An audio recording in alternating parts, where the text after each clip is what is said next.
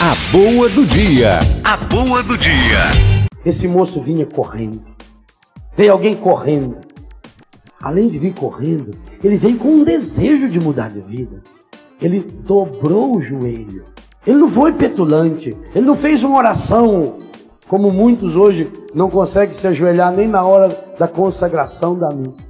Ele dobrou o joelho. O que eu tenho que fazer para ser feliz? Jesus gostou dele. Cumpre os mandamentos. Eu já estou cumprindo, Senhor. Então deu um passo a mais. Ah, ele ficou triste, abatido. Por quê? Porque possuía muitos bens. Primeira grande conclusão desse texto: você poderá possuir muitos, muitos bens. Esse Aeon diz que você vai ser feliz quando tiver muita coisa.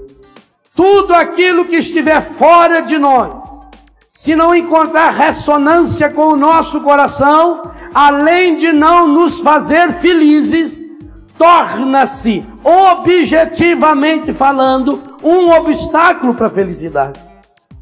Ele ficou muito triste porque ele tinha muito bem. E você, por que talvez ficará triste hoje? Porque tem muito pecado. Porque tem muita mágoa no coração. E quando a gente tem pecado demais, quando a gente tem ambição demais, quando a gente tem muitos vícios, a gente se sente impotente.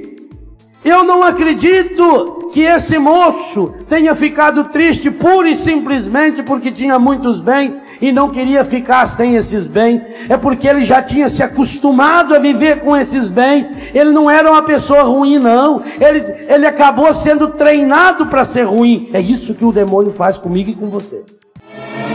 A boa do dia. A boa do dia.